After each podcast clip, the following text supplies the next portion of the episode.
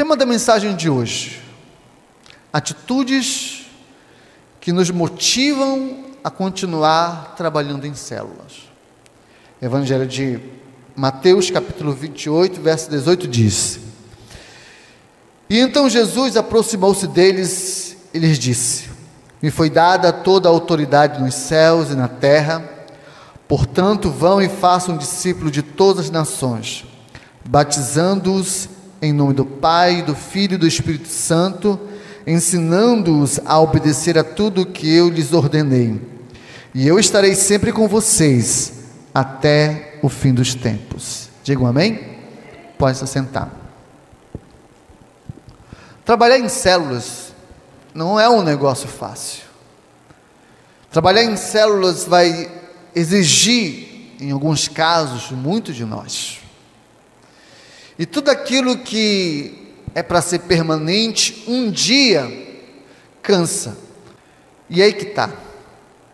O que fazer quando o cansaço bate?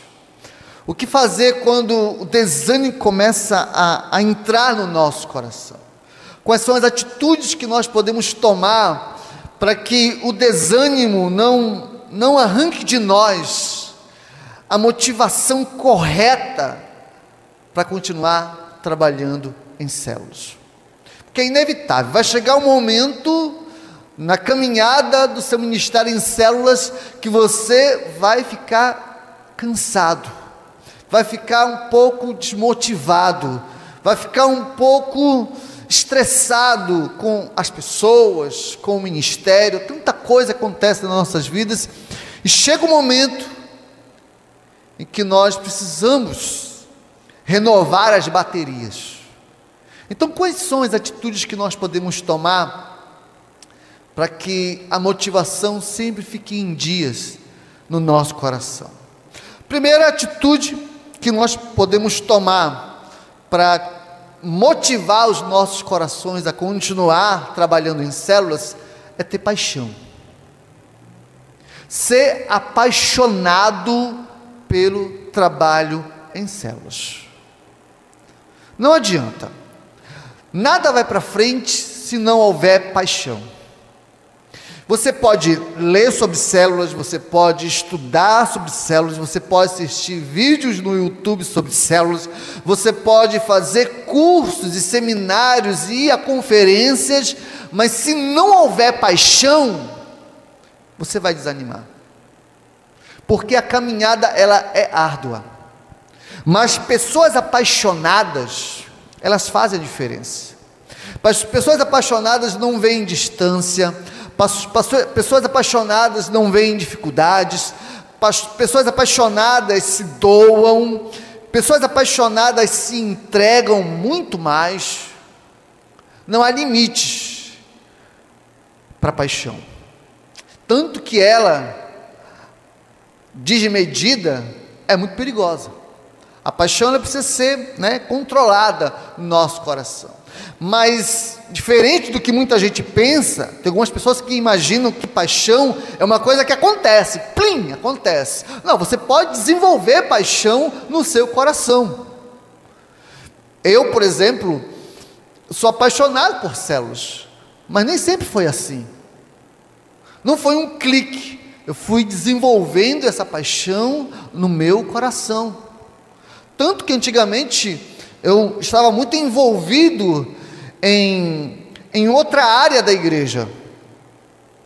Mas quando eu comecei a estudar, avaliar e a me conscientizar de que esse trabalho era um trabalho extremamente importante para o desenvolvimento da própria obra de Deus, então eu decidi ser apaixonado por esse trabalho e isso contaminou a minha alma e hoje tenho trabalhado no trabalho de células de uma maneira assim muito empolgante, por quê? Porque isso tem alimentado o meu coração, essa paixão tem alimentado, e dificuldades vieram, problemas vieram, situações complicadas aconteceram, mas continuo apaixonado pelo trabalho de células, porque a paixão nos mantém motivados, a paixão nos leva a acreditar ainda mais nesse trabalho de célula. Mas quando alguém não é apaixonado, Não adianta, você não pode. Você pode pintar o trabalho de células de ouro e nada acontece.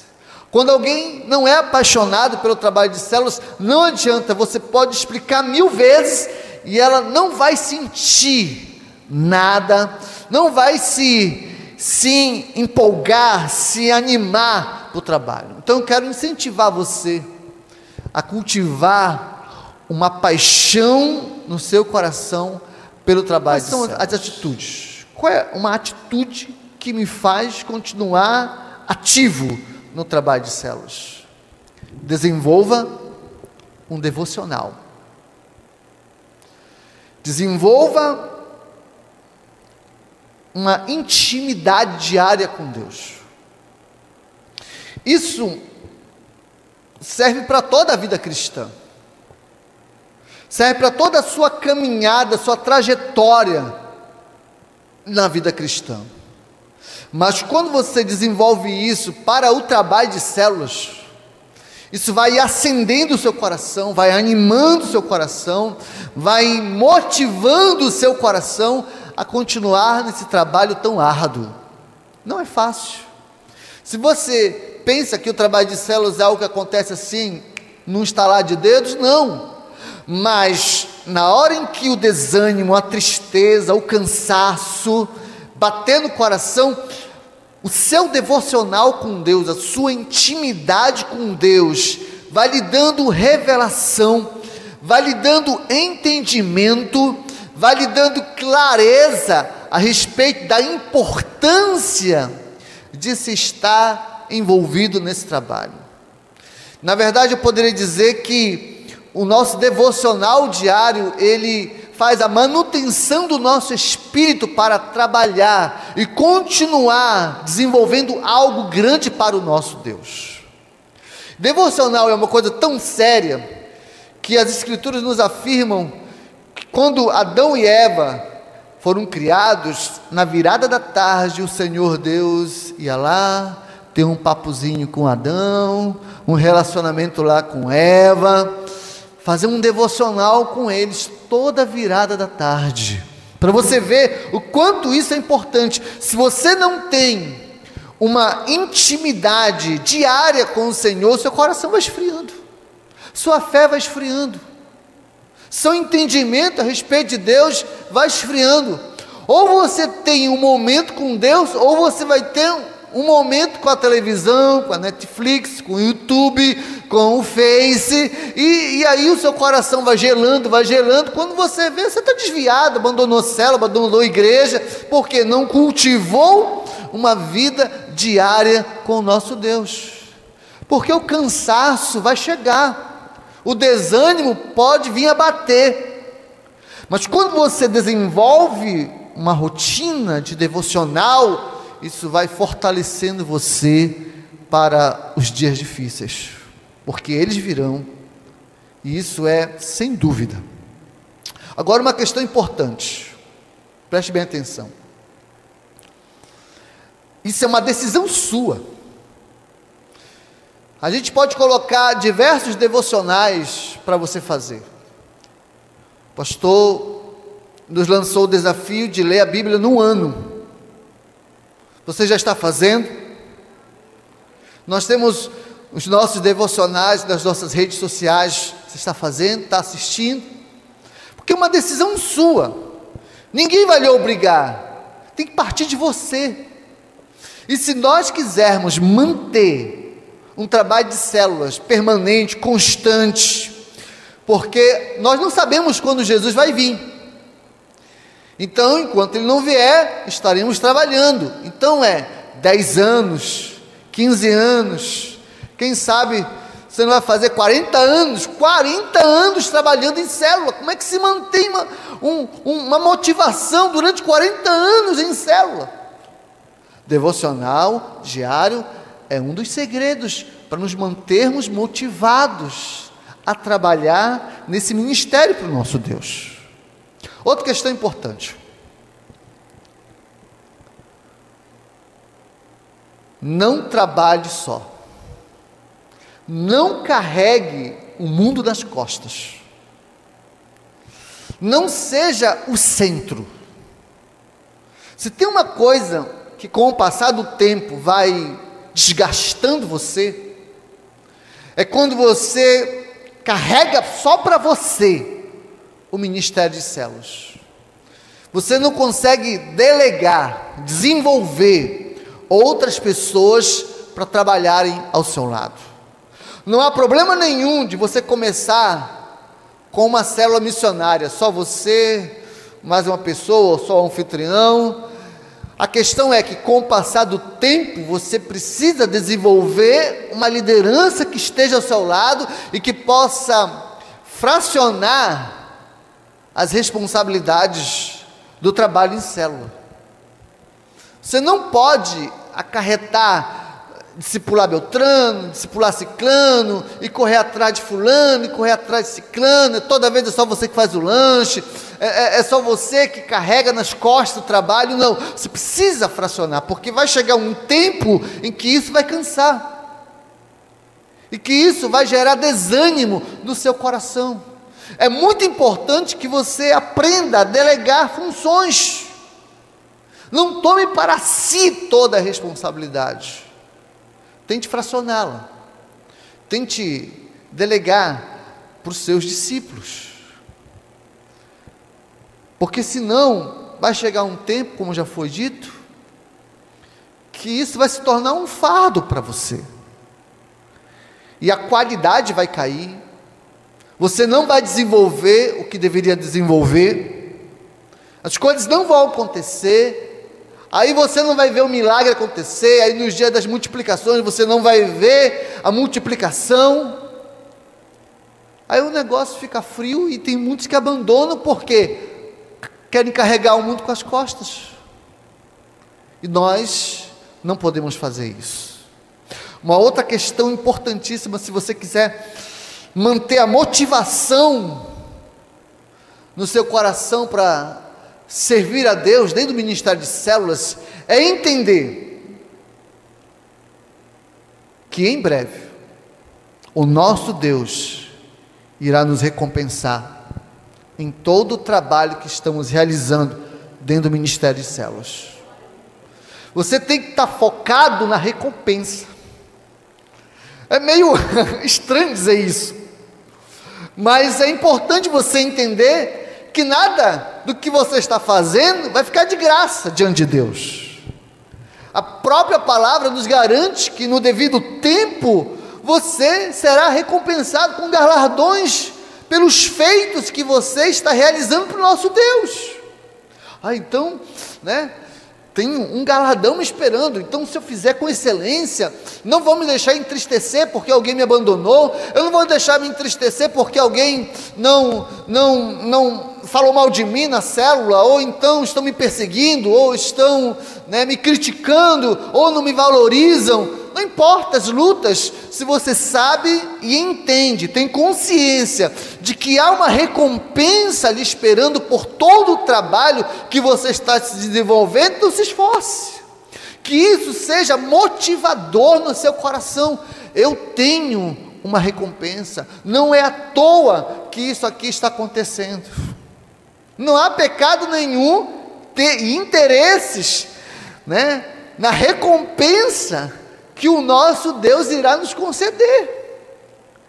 Ah, eu estou trabalhando, estou me esforçando aqui, porque no reino de Deus, cargos serão entregues para aqueles que foram excelentes, porque é um reino se é um reino, então há um ministério, há um governo, e eu tenho certeza que o meu Deus vai escolher os excelentes para estarem ao lado dele, para governar nesse reino, porque a palavra de Deus diz que nós seremos governadores, príncipes, princesas, reis e rainhas, então algo especial me espera. Então, dê o seu melhor, que isso seja a nossa motivação também. Porque liderar células não é um negócio fácil. Mas se você quer se sentir motivado, lembre-se de que há uma recompensa para você. Todo o empenho na obra de Cristo terá uma recompensa. E ainda digo mais: se você quer se sentir motivado a trabalhar para o nosso Deus dentro do ministério de células, tem no coração a certeza de que você está fazendo parte de algo muito maior do que você, que é a implantação do reino de Deus. Jesus, ele veio dar início às bases da implantação do seu reino. É o reino de Deus, a família de Deus. Sabe, é Deus governando sobre toda a humanidade e nós estamos contribuindo com nossas células para o desenvolvimento desse reino. É um reino fora da realidade que nós imaginamos, mas nós podemos contribuir para ele. É muito mais do que a nossa mente pode né, entender sobre o reino, mas nós podemos fazer parte. Nós estamos fazendo parte quando você ganha uma alma, quando você discipula essa alma, quando você envia ela para multiplicação, você está contribuindo para o desenvolvimento de um reino poderoso que vai reinar todo o universo que isso seja motivador do nosso trabalho para Deus. Quando a tristeza, quando a falta de reconhecimento, quando a injustiça bate no meu coração, eu só faço me lembrar de que eu estou fazendo parte de um projeto imenso, de algo imenso, que está além das minhas compreensões. Cumprindo o ID de Jesus, eu estou contribuindo para o desenvolvimento de um reino poderoso. Outra questão motivadora do nosso coração é, é entendermos que o trabalho de células gera discípulos. Sabe, é tão maravilhoso quando você vê alguém que você encontrou sem o conhecimento de Deus.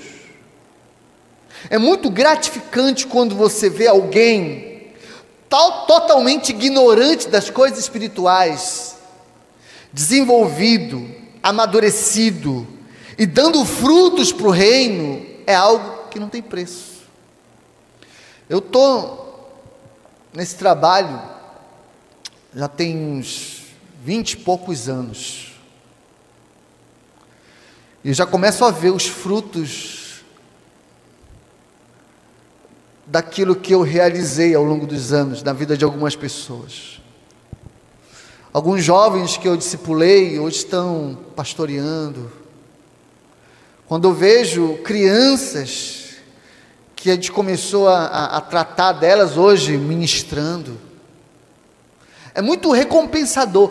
Se você se sente né, desanimado, se sente triste algum, por alguma coisa relacionada ao, ao desenvolvimento do trabalho em células, pense nos frutos que isso vai gerar. O seu empenho no trabalho de células vai gerar uma transformação na alma de muitas pessoas. Ao longo desses anos do meu ministério, eu, eu, eu, vi pessoas que estavam totalmente com a vida destruída, hoje vivendo uma vida abençoada, porque a palavra de Deus, a salvação chegou na vida delas. Onde é que eles estariam se eu não tivesse me disposto a pregar a palavra de Deus? Onde eles estariam se eu, se eu não estivesse me disposto a trabalhar em células com essas pessoas? Onde é que eles estariam? Então, se há algo motivador, é, é você ver que o seu trabalho está gerando uma transformação numa geração. Vou ser muito honesto, eu já pensei muitas vezes em parar esse negócio de pastorear, esse negócio de, de trabalhar em célula, muitas vezes. Mas quando você vê os frutos, isso é incentivador. Isso é motivacional. Você vê alguém que está perdido sendo um instrumento nas mãos de Deus. É algo assim que te dá, ou poderia até dizer assim, um, um santo orgulho, né? Aí, né, a, a, irmã trabalha com criança, a pessoa, irmã, aí você vê lá aquela criança que chegou toda ignorante hoje, ministrando para as multidões, de uma certa maneira, é algo assim que dá um santo orgulho, né? Olha, fulano, quem era esse clã? Né? Quem era esse ciclano? Olha só o que Deus está fazendo por meio da vida dessa pessoa. E louvado seja o meu Deus, porque eu fui essa, essa ponte para que Deus pudesse agir na vida dessa pessoa. Isso é motivador, isso é gratificante. O trabalho de células é árduo, é, é complicado o trabalho de células, mas quando a gente começa a olhar para essas coisas, isso nos dá né, a, a motivação, desencadeia em nós a alegria de continuar servindo. E para encerrar,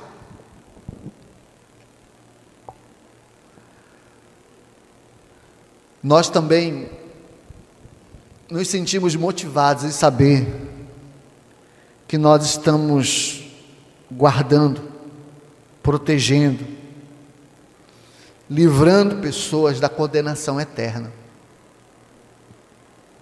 Sabe, queridos, sabe qual é a diferença de salvar uma criança de uma casa pegando fogo, de uma criança da ignorância espiritual? É praticamente a mesma coisa, aos olhos do Evangelho. Porque se alguém crescer sem a palavra de Deus, ela está arriscada à condenação eterna. E não há nada mais gratificante em saber que nós resgatamos uma vida de uma condenação eterna. Às vezes nós não podemos salvar o mundo todo. Mas se cada um de nós fizermos a nossa parte, pessoas terão a oportunidade do reino de Deus. Talvez não dê para salvar o mundo inteiro, mas algumas pessoas poderão ser alcançadas por nós. Mas a grande questão é que se você fizer sua parte, o seu vizinho fizer sua parte, os irmãos da outra igreja fizerem sua parte, ah, queridos, nós iremos alcançar milhares e milhares de pessoas para esse reino. E a promessa é que o reino será estabelecido quando todo mundo tiver consciência a respeito do Cristo da proposta de salvação do Cristo.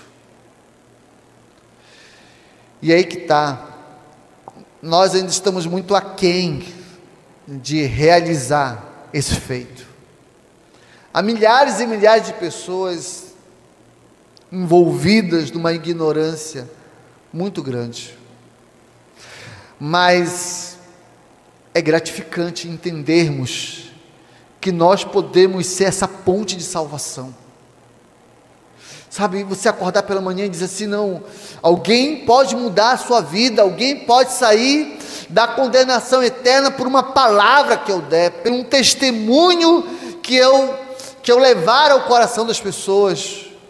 Se eu levar a sério a, a ministração da célula, se eu levar a sério com excelência o meu discipulado, sabe, eu estarei resgatando vidas da condenação eterna. Algumas pessoas não levam a sério isso. Algumas pessoas acham até uma falta de respeito falar sobre isso. Algumas pessoas acham que falar sobre o inferno, de ir para o inferno, é um desrespeito. Mas ela é uma realidade. Porque nós servimos a um Deus que é amor mas também Ele é justiça. E no tempo determinado, Ele estabelecerá a sua justiça. E aqueles que não estiverem enquadrados, essa é a verdade, essa é a realidade no mundo espiritual. Aquele que não estiver enquadrado, sofrerá as consequências. Mas nós somos aqueles que seremos a ponte de salvação. Sabe que isso nos motive, que isso queime o nosso coração. Sabemos que nós estamos fazendo uma célula não porque é uma maneira de evangelismo apenas, mas nós estamos realizando trabalho de células porque nós estamos salvando vidas de algo terrível, inevitável, mas ignorado e escarnecido por muitos. Ninguém acreditava mais que o Messias viria. Zombavam da ideia do Messias. Antigamente a salvação era crer na promessa. Hoje a salvação crê que de fato que a promessa que se cumpriu é uma verdade. E aquele que recebe como verdade a promessa que se manifestou e é visível a todos, Jesus, ele, ele tocou na humanidade de uma tal forma que dividiu a história humana em duas partes. Mas ainda tem muita gente que nega isso. Mas nós somos a ponte, nós podemos ser um instrumento que vai arrancar muita gente da condenação eterna. Quem pode dizer amém? Então, que os nossos corações sejam motivados por essa verdade. É inevitável fugir do cansaço, é inevitável fugir de momentos de desânimo, de momentos de decepção, mas que essas verdades que foram ministradas nessa noite incendeie nossos corações e que continuemos marchando para que o trabalho de células alcance milhares e milhares de pessoas.